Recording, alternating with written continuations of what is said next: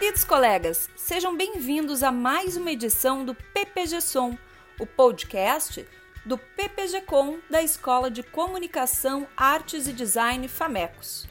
Todos os semestres, o programa disponibiliza aos seus alunos mais de 10 disciplinas, divididas em duas linhas de pesquisa, sem contar as parcerias com outros PPGs e universidades. Para ajudar um pouquinho na difícil tarefa de escolher quais disciplinas cursar em meio a tanta oferta, neste episódio trazemos depoimentos de seis professores que irão ministrar cadeiras não obrigatórias no próximo semestre. São resumos bem didáticos e esclarecedores. Confira o que a responsável por teorias do jornalismo, a professora Beatriz Dornelles, destacou. Bom, esse semestre estou oferecendo teorias de jornalismo e como uh, deu muito certo no ano passado uh, essa disciplina, no modelo que eu adotei, que foi de distribuir uh, um artigo para cada um dos alunos e transformar isso num livro e colocar à disposição, à disposição como um e-book também. Isso deu muito certo, né? tanto no lançamento quanto depois também a venda dos livros foi muito boa. Então, também dessa vez a gente vai olhar o jornalismo contemporâneo, o que está acontecendo com ele, né? Várias teorias não estão mais se aplicando à prática jornalística atual. Então, eh, uma das pesquisas que foi até motivo do livro também que é saber o que, que os jornais estão fazendo para poderem sobreviver a essa crise diante do jornalismo digital, né? É, no caso, a gente pegou o Rio Grande do Sul, né, mas cada uma pegou um veículo diferente para. No Rio Grande do Sul, não. No caso do livro já publicado, foi com a Lava Jato, que estava em auge, né? Uhum. E nós pegamos é, os, os, grandes jornais, rádios regionais e jornal local também, né? Fizemos um, uma, é, uma mostra que desce nacionalmente para ver é, como é que estava sendo feita a cobertura desse tema que até agora né, continua é, sendo capa de jornal, a Lava Jato. E agora nós teremos, vou ver com os alunos, eu escolho o tema junto com eles, eles têm que estar motivados também, para fazer a mesma coisa e lançar um outro livro, né, é, agora no segundo semestre. Então, é isso que eu quero colocar os alunos né, diante do mercado, e fazer uma análise crítica, é, crítica não só negativa como positiva, né, uma análise crítica para ver é, se é possível também a gente prever o futuro do jornalismo, né, da prática jornalística, pelo menos aqui no Rio Grande do Sul, que é, a gente também atende a graduação que está se formando, né? Quais são as chances que tem? O que, que o mercado está oferecendo para isso, né? E o que está exigindo dos jornalistas, né, para a prática jornalística?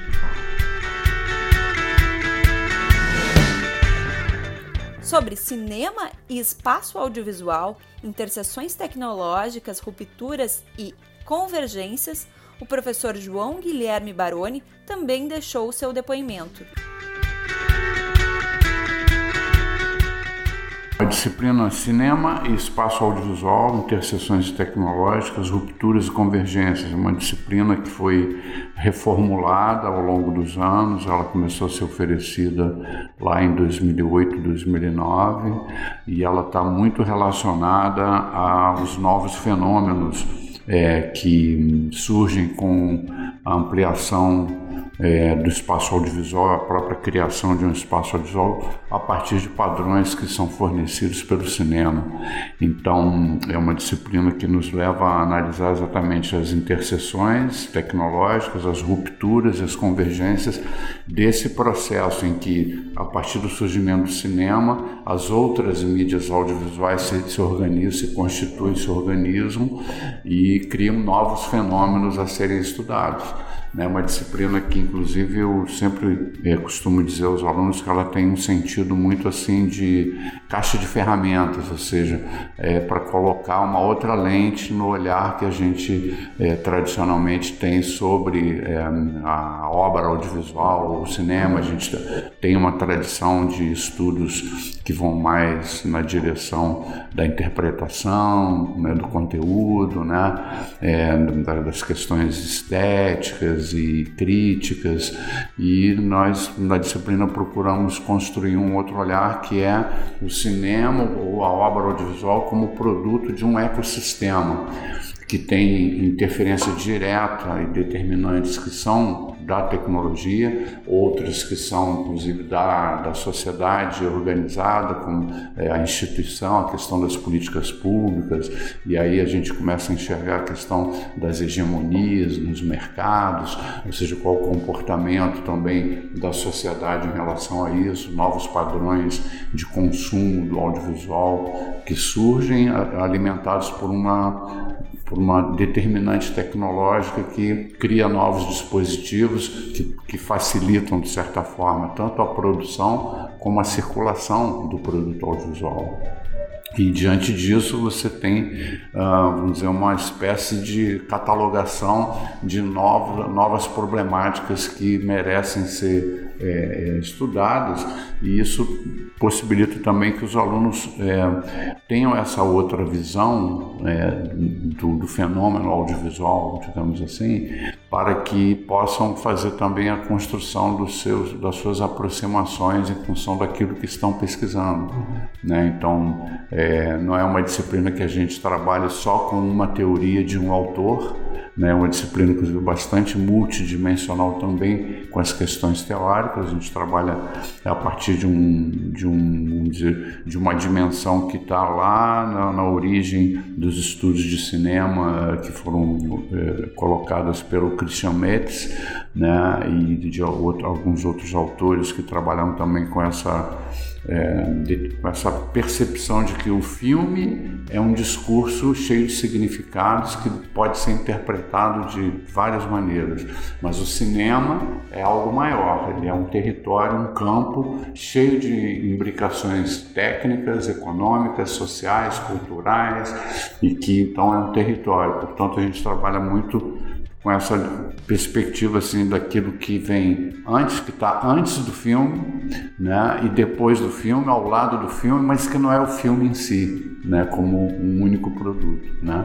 E isso nos leva também agora a uma aproximação também muito grande com a minha atividade de pesquisa. Eu estou trabalhando agora com uma pesquisa que vai é, que resgata um pouco dos enunciados do Harold Innes, que foi o inspirador do McLuhan sobre o, o bias da comunicação. Então, estou fazendo algumas aproximações teóricas para trabalhar com questões relativas ao bias do audiovisual, ou seja, como que as, as, as, como que a tecnologia acaba determinando um viés que é próprio do audiovisual, específico do audiovisual e que tem alterações, eh, inclusive de tempo e espaço na sua configuração. Então, quer dizer, é uma, é uma disciplina que é bastante, digamos, é, não ortodoxa no sentido de, de propor uma, uma, até algumas descobertas que vêm no, no decorrer da, do, do, semestre, na medida que há um, uma interação com o que os alunos, os estudantes trazem das suas inquietações é, teóricas em função daquilo que eles estão pesquisando, né, que, vão, vão, que serão dissertações e teses que mais adiante estarão sendo finalizadas. Então, quer dizer, ele tem é uma disciplina que tem esse sentido também de dar um suporte de pensamento para novas questões que vêm do audiovisual, que estão no âmbito do audiovisual, mas que não se limitam só a analisar um produto específico, né, e sim a compreender como que essa estrutura, como que esse ecossistema funciona e quais os problemas que ali a gente pode é, colocar lente para entender um pouco mais. A tradicional disciplina Crítica do Pensamento Tecnológico ministrada pelo professor Francisco Rudiger, volta às origens.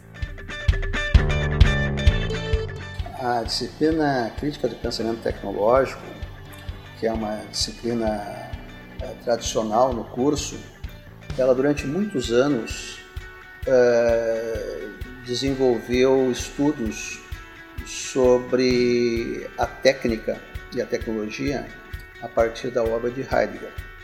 Era uma exposição crítica da análise da técnica proposta pelo filósofo Martin Heidegger. No último semestre, sentindo a necessidade dessa uh, complementação, desse aprofundamento na área de metodologia, a disciplina teve deu uma guinada, tratou muito de tópicos de epistemologia. Como houve o desdobramento nesse semestre, nós vamos conseguir então manter a disciplina mais próxima das suas intenções inaugurais.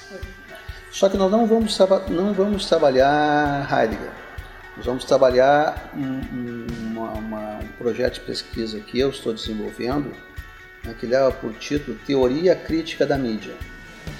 Então, a proposta desta atividade que não é bem um seminário, ao contrário da outra, é um curso, né? é apresentar como é que hoje né, se pode pensar criticamente, nem tanto a comunicação, mas a mídia, né? como é que se pode fazer estudo crítico de mídia sem pecar pelo anacronismo e sem retomar questões né, que a própria sociedade, que a própria época acabou invalidando.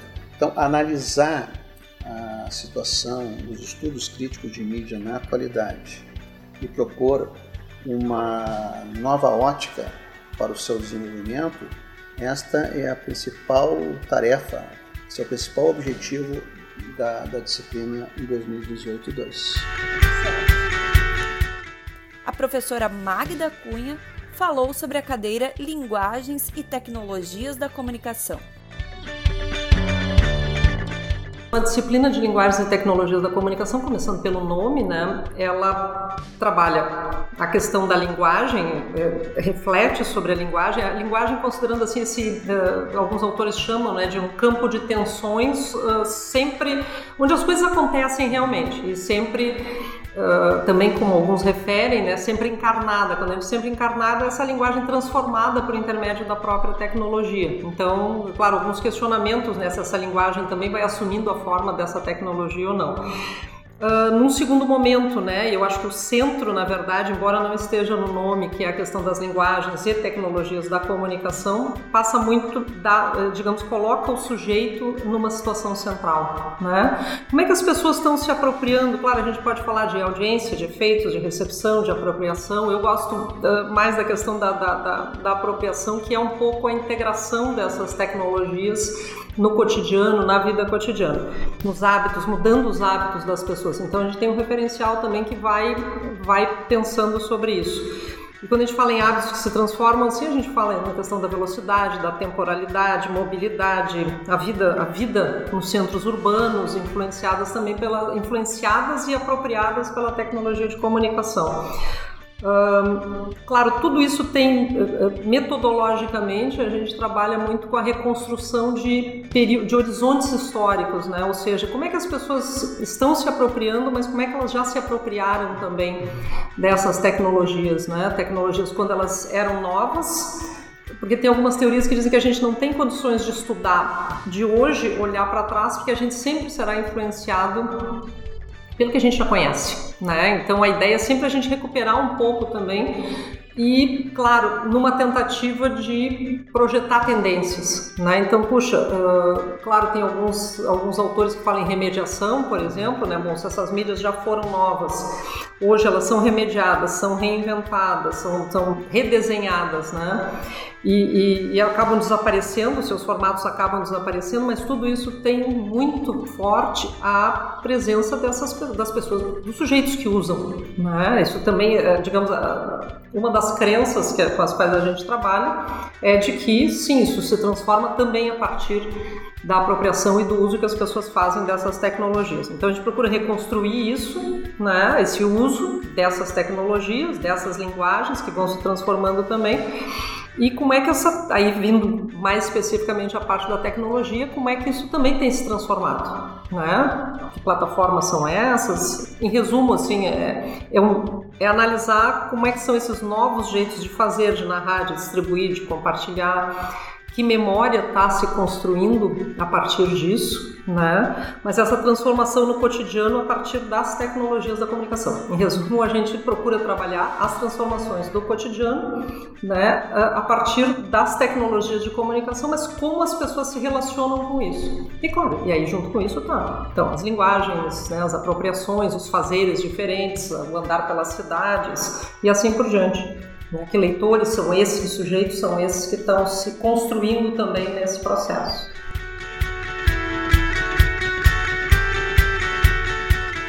O professor Carlos Gerbasi explicou sobre a disciplina Narrativas Tecnológicas, Cinema, TV e Vídeo na Era Digital.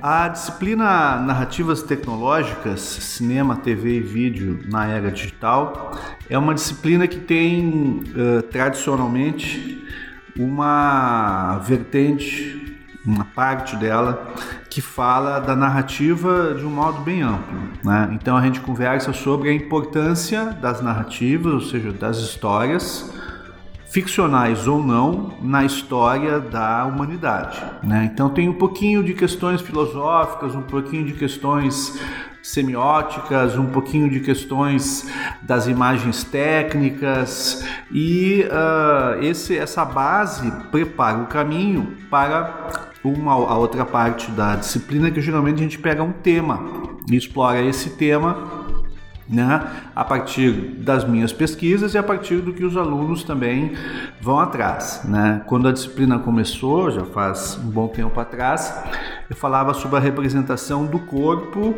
no cinema na TV, enfim, no, no audiovisual.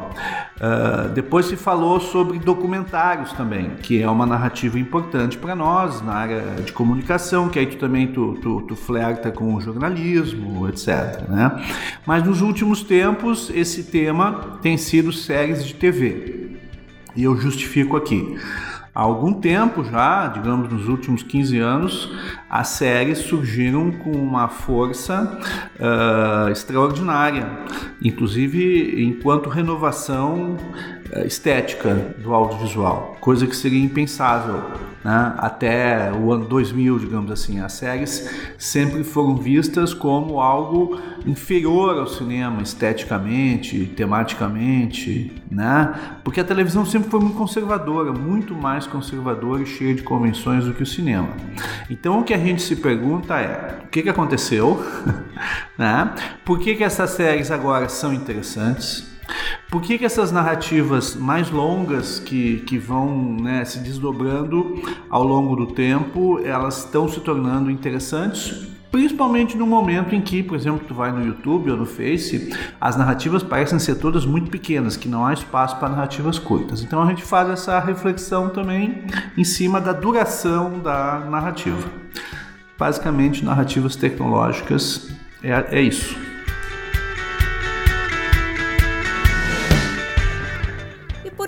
A professora Juliana Tonin deixou seu recado sobre a disciplina Imagem e Imaginário. Então, como é que eu poderia descrever em poucos minutos o que é a nossa disciplina, né? Então, ela começou em 2012 no programa, ela foi concebida por mim a partir da minha formação, então da linha do imaginário, né? e eu desenhei uh, a estrutura dessa disciplina pensando justamente na dificuldade que, né, amplamente divulgada de a gente conseguir compreender o que, que é necessariamente o imaginário. Então, me pareceu interessante desmembrar essa noção de imaginário em um, e, e, e retirar disso um dos seus elementos principais, que é a imagem, e trabalhar essa questão da imagem e ressignificar a questão da imagem como se fosse uma jornada iniciática para os estudos do imaginário. Nós da comunicação, nós costumamos ter uma visão e até uma formação que prioriza ou enfatiza os aspectos técnicos da imagem. Então essa disciplina ela pretende, ela tenta reintegrar os aspectos antropológicos e sociológicos que se tem quando a gente pensa na questão da imagem.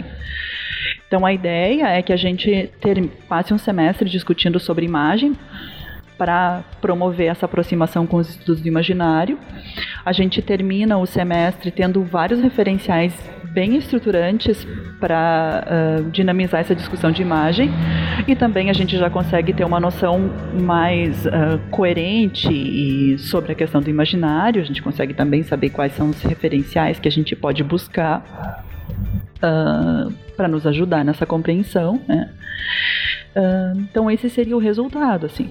A dinâmica, uh, passamos todo o semestre discutindo a imagem a partir de seminários, então são leituras sugeridas por mim, referenciais sugeridos por mim, a gente lê a gente discute, a gente conversa sobre as nossas questões, as questões dos autores, enfim, tendo como um ponto central a noção da imagem. A, avaliação da disciplina, então, ela uh, enfatiza três uh, esferas diferentes, que é a participação em aula, né, que ela, sim, faz diferença, né, uh, o seminário, a leitura e a apresentação desse texto e a produção de um artigo científico que tente então dizer algo sobre o que nós conseguimos ver ao longo do semestre muitas vezes a gente não tem uma uma questão direta com a imagem ou com o imaginário no nosso trabalho necessariamente. Mas então a minha ideia, assim, a minha sugestão é que a gente consiga pensar nos nossos temas, pensar nas nossas pesquisas e, e tente aproveitar ao longo da disciplina. Mas não necessariamente esse é um aproveitamento de autores ou de conceitos especificamente. Muitas vezes nós mudamos a nossa forma de perceber as coisas. Né? Ao longo do semestre, e isso também é válido como um resultado da disciplina que pode ser aplicado ou não às nossas pesquisas. Tá?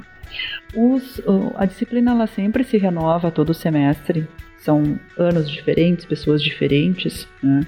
mas a discussão ela é a mesma. Assim. A proposta é essa reintegração dos aspectos uh, do imaginário na questão da imagem que muitas vezes nós desconhecemos.